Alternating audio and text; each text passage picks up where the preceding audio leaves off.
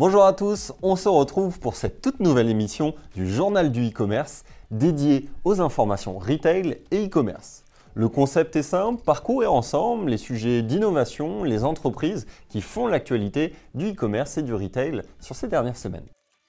Cette émission est possible grâce à notre partenaire Spring GDS qui nous accompagne sur ce format depuis plusieurs mois. Spring GDS, pour rappel, c'est la solution qui facilite vos expéditions à l'international. Pour en savoir davantage, je vous mets un lien en commentaire et je vous donne rendez-vous en fin de vidéo pour en savoir davantage sur notre partenaire Spring GDS. Au sein de cette vidéo, on va parcourir plusieurs actualités, notamment la levée de fonds d'Asos, Carrefour et Rakuten qui se rapprochent encore plus dans leur partenariat, Lidl qui lance son site e-commerce ou encore H&M qui intègre la seconde main dans sa stratégie. Alors c'est parti, découvrons ensemble ces actualités à travers ce journal du e-commerce. Commençons par les actualités business. Et la première actualité business qu'on vous a sélectionnée, c'est la croissance du e-commerce durant le premier trimestre 2023 selon la FEVAD. Quelques chiffres hein, pour vous donner une représentation de cette évolution, avec notamment 20% de croissance en un an et avec un chiffre de 39,2 milliards d'euros au premier trimestre 2023. Ce chiffre englobe aussi bien les produits et les services et donc affiche une forte croissance. On note également que le nombre de sites de marchands progresse de 5% en un an. On recense 577 millions de transactions au premier trimestre 2023, soit une croissance de 9% par rapport à l'année précédente à la même période. Donc si on regarde, 20% hein, de croissance en termes de chiffre d'affaires, mais seulement 10% de croissance en termes de transactions, donc sans doute un effet de l'inflation sur le secteur. Également, on voit que le panier moyen progresse de 10% et s'élève maintenant à 68 euros. Donc une tendance très positive qui montre que l'investissement sur le e-commerce continue malgré cette période très compliquée du premier semestre. Attention, cependant, la croissance semble tirée principalement par les services et l'activité des produits semble stagner sur ces euh, quelques mois du début de l'année. Dites-nous en commentaire votre tendance sur votre marché, quel est votre constat sur le premier trimestre de cette année afin de voir si les chiffres de la FEVAD sont représentatifs de chaque secteur. Passons maintenant à la deuxième actualité business, la levée de fonds d'Assos de 86 millions d'euros. Asos, hein, c'est ce site de mode très connu et de cosmétiques britannique, un acteur prépondérant du e-commerce qui s'est développé très fortement sur ces dernières années. Aujourd'hui, hein, Asos, c'est 2,3 millions de visites sur son site e-commerce chaque mois en France. Pour une levée de fonds de 86 millions d'euros, euh, derrière, on peut se poser la question pourquoi lever autant d'argent? Selon Asos, hein, les objectifs sont multiples, c'est d'améliorer le contrôle de stock, de réduire ses coûts et puis de poursuivre ses innovations. Mais si on regarde de plus près, le problème c'est qu'Asos a enregistré une énorme perte de 338 millions d'euros au cours des six premiers mois de l'année. Un impact qui est considérable hein, et donc qui est dû à une baisse des ventes. La raison évoquée, potentielle, c'est la réouverture des magasins physiques, le comportement des consommateurs qui consomment moins et également mieux, et puis l'émergence de la seconde main. C'est donc une affaire à suivre hein, pour un acteur qui est euh, essentiel dans l'écosystème e-commerce, mais qui connaît des difficultés et qui essaye de se relancer avec de nouveaux investissements. Affaire à suivre sur ces prochains mois. On passe maintenant à la troisième actualité business, c'est Carrefour et Rakuten qui consolident leurs liens et qui font un partenariat encore plus fort sur l'aspect retail média. Depuis avril, hein, Carrefour est présent sur la marketplace pour commercialiser des produits non alimentaires. Donc c'est un partenariat qui continue d'évoluer et donc cette nouvelle étape, c'est de combiner les audiences respectives des deux sites pour proposer une offre publicitaire commune, une offre retail média. L'objectif, c'est de diffuser des publicités aux 17,2 millions d'utilisateurs pour proposer un dispositif complet qui permettrait de cibler 40% des acheteurs français. L'autre objectif, c'est de revendiquer une position de leader sur le marché de l'électronique grand public en France. Un partenariat qui est ambitieux, qui est stratégique, on a hâte de voir comment ces marques vont se développer et vont s'entendre pour développer tout cet écosystème. Passons maintenant à l'actualité business numéro 4. Lidl qui propose enfin son site e-commerce. L'onglet apparaît maintenant sur le site Acheter en ligne et donc le site Lidl.fr est aujourd'hui live et communiqué sur l'ensemble des publicités à la télévision. Le site est déjà passé de 8 millions de visites en avril à 11 millions en mai et donc on a hâte de voir l'évolution notamment dans notre top 100 e-commerce. L'offre, c'est à peu près 2000 produits non alimentaires livrés en 2 à 4 jours depuis un entrepôt aux Pays-Bas. Donc une chaîne e-commerce très centralisée avec un moyen de distribution sur le national. Selon le directeur exécutif des achats, hein, c'est d'aller encore plus loin pour offrir une expérience Lidl au plus grand nombre. L'objectif, c'est fin 2023 de proposer 5000 produits à l'ensemble des consommateurs sur le site. À voir si Lidl va s'imposer comme un acteur maintenant du e-commerce. Dites-nous en commentaire ce que vous en pensez et quelle est votre perception sur cette évolution du digital d'un acteur de la grande distribution.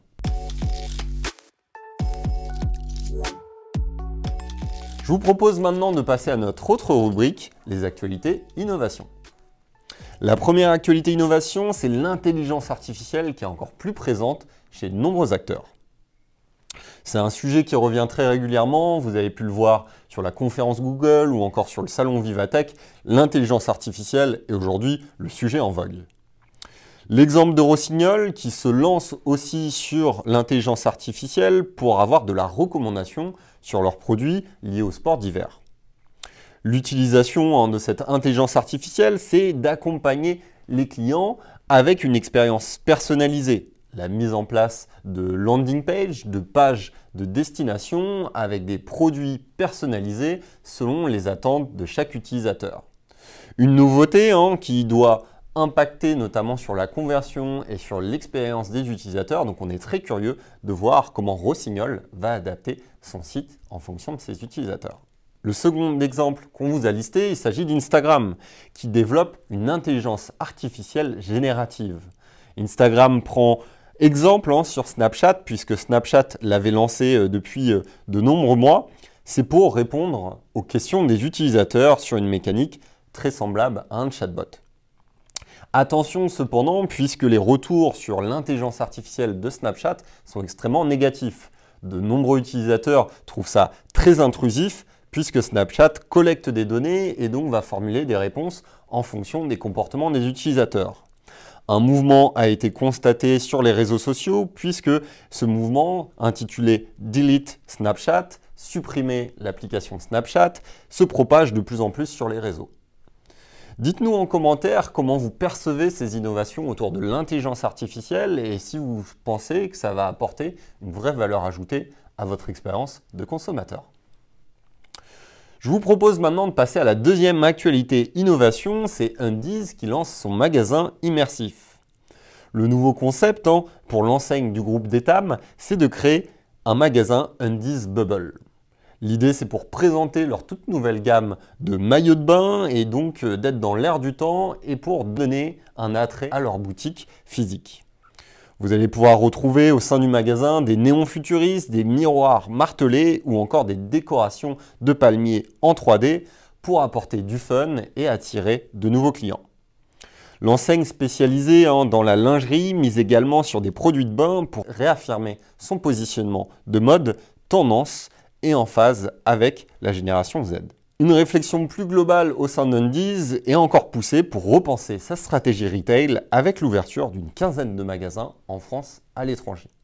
Très intéressant de voir comment le retail essaye d'évoluer et d'abattre de nouvelles cartes pour attirer de nouveaux consommateurs.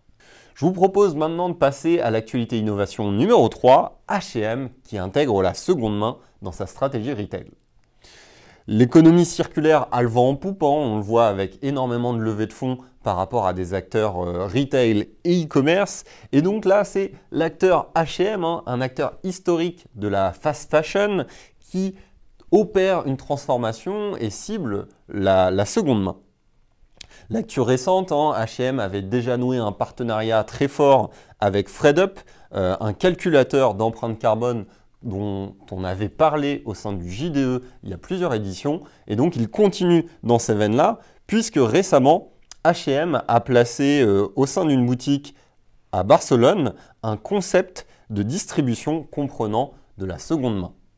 Ce concept est nommé H&M Preloved et donc c'est de proposer d'autres vêtements au sein de la boutique avec des pièces provenant de marques tierces. Notamment dans cette boutique à Barcelone, on retrouve 350 pièces de marques différentes au sein de leur boutique. Une grosse évolution qui est un point majeur, à voir si c'est simplement un effet d'annonce ou une transition qu'H&M souhaite opérer dans sa stratégie retail. Affaire à suivre. L'actualité innovation numéro 4, il s'agit de Carrefour qui utilise ChatGPT pour accompagner ses clients lors de leurs achats. C'est effectif depuis le 9 juin, les clients peuvent désormais être accompagnés par, euh, par ChatGPT pour faire leurs courses. Quelque chose de totalement innovant sous une mécanique de chatbot avec l'intelligence artificielle de ChatGPT qui est derrière. En plus de son partenariat de longue date hein, avec Google, Carrefour continue de développer son lien avec OpenAI qui est à l'origine de ChatGPT. Ce dernier se démocratise et on est curieux de voir l'impact que ça va avoir sur leur vente et en termes d'expérience utilisateur.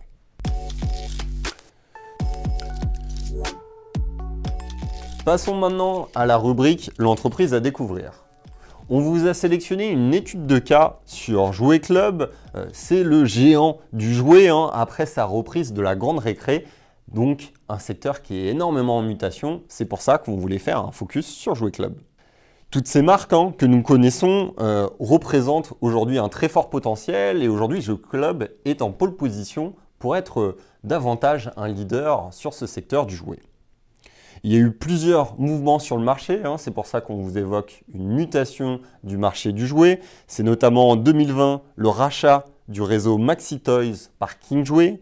En 2022, le rachat de l'enseigne Pickwick Toys, anciennement Toys R Us, par le groupe irlandais Smith Toys. Et puis, plus récemment, en 2023, cette reprise de la grande récré par Jouet Club pour 50 millions d'euros. Donc on le voit, un marché du jouet en énorme mutation avec des acteurs qui se rapprochent. Aujourd'hui, hein, ce que ça signifie, c'est 750 emplois conservés par Jouet Club, 137 magasins en France et à l'international qui gardent leur activité sous la marque La Grande Réclairée, mais tout cela piloté par Jouet Club. Pourquoi ce choix de garder le nom, le naming de cette structure? C'est pour garder un positionnement spécifique de marque et de périphérie orienté famille pour jouer club et urbain orienté enfant pour la grande récré. Un marché qui est donc en pleine mutation, on l'a évoqué, et en évolution, et donc le positionnement et la stratégie est central dans son déploiement. Pour finir, voici quelques chiffres pour Jouer Club pour vous donner des ordres de grandeur. Jouer Club, c'est 659 millions d'euros de chiffre d'affaires en 2022, c'est 11 000 colis expédiés en B2B aux magasins partenaires. 70% des commerçants Jouet Club proposeront de la seconde main et l'objectif c'est 100% en 2024. 2300 salariés permanents, 283 points de vente en France. Cette nouvelle opération renforce le positionnement de Jouet Club tout en préservant l'identité de la grande récré. Cela pourrait redessiner les contours du secteur du jouet en France sur ces prochains mois et ces prochaines années.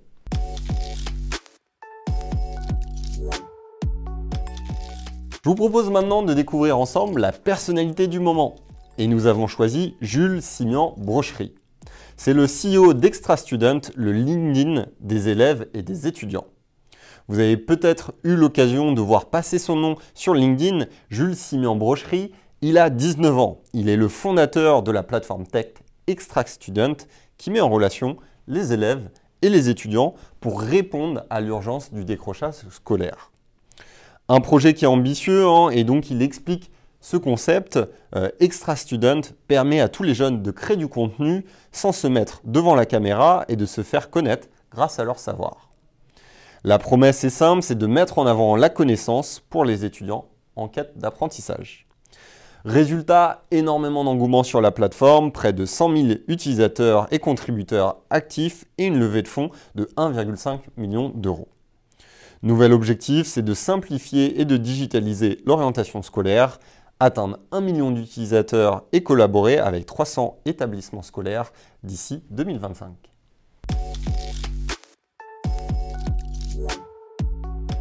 Je vous propose maintenant de passer à la rubrique Actualité de CN et dans cette rubrique, on va découvrir notre tout nouveau projet, l'Observatoire ECN. L'Observatoire ECN, en quelques mots, c'est un outil d'analyse concurrentielle e-commerce. L'ensemble de l'équipe est parti d'un constat, c'est que 87% des marchands en ligne n'ont pas réalisé de benchmark concurrentiel sur ces 12 derniers mois, par principal manque de temps. Nous avons donc réfléchi à une solution pour aider les marchands en ligne avec une plateforme intuitive et accessible au plus grand nombre.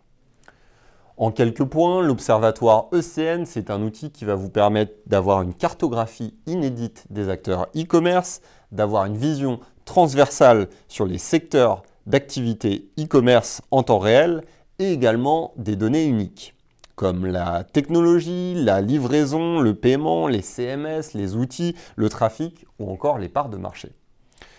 À travers cet outil, vous allez pouvoir retrouver également des analyses sectorielles e-commerce sur vos marchés et également pouvoir produire des études personnalisées sur vos concurrents directs. Si cela vous intéresse, je vous mets le lien en description. Il s'agit d'observatoire-du-milieu ecn.fr pour en découvrir plus. Je vous propose maintenant de rejoindre la rubrique de notre partenaire Spring GDS avec Amel Kozevic et Dimitri pour échanger sur les bonnes pratiques du e-commerce. Quel serait ton conseil voilà, pour un e-commerçant euh, qui, euh, pour l'instant, est essentiellement en France, s'il veut se lancer donc à l'international Quel marché cibler Comment les connaître Etc. Bah, il y a un business model qui a été établi. Hein. Si l'entreprise s'est lancée sur le marché national, il faut, il faut faire la même chose. Il faut faire des études euh, de marché à, l'étranger et voir surtout est-ce qu'il y a un intérêt? Aujourd'hui, est-ce qu'on propose en France Est-ce qu'il y a un intérêt de le proposer dans d'autres pays? Non, non le, conseil que je pourrais vraiment donner, il est très simple c'est toute entreprise qui fait déjà de la France, aller sur une marketplace. Une marketplace, c'est une vitrine par excellence à l'international. Il y en a plusieurs, françaises ou étrangères. Et en fait, ça te, donne vraiment accès au monde entier, de, euh, enfin je sais pas, imagine tu as 10, 15, 30, peu importe le nombre de références, ça permet d'identifier quels sont les best-sellers, enfin qu'est-ce qui se vend le plus, quelles sont les destinations, les, quels sont les...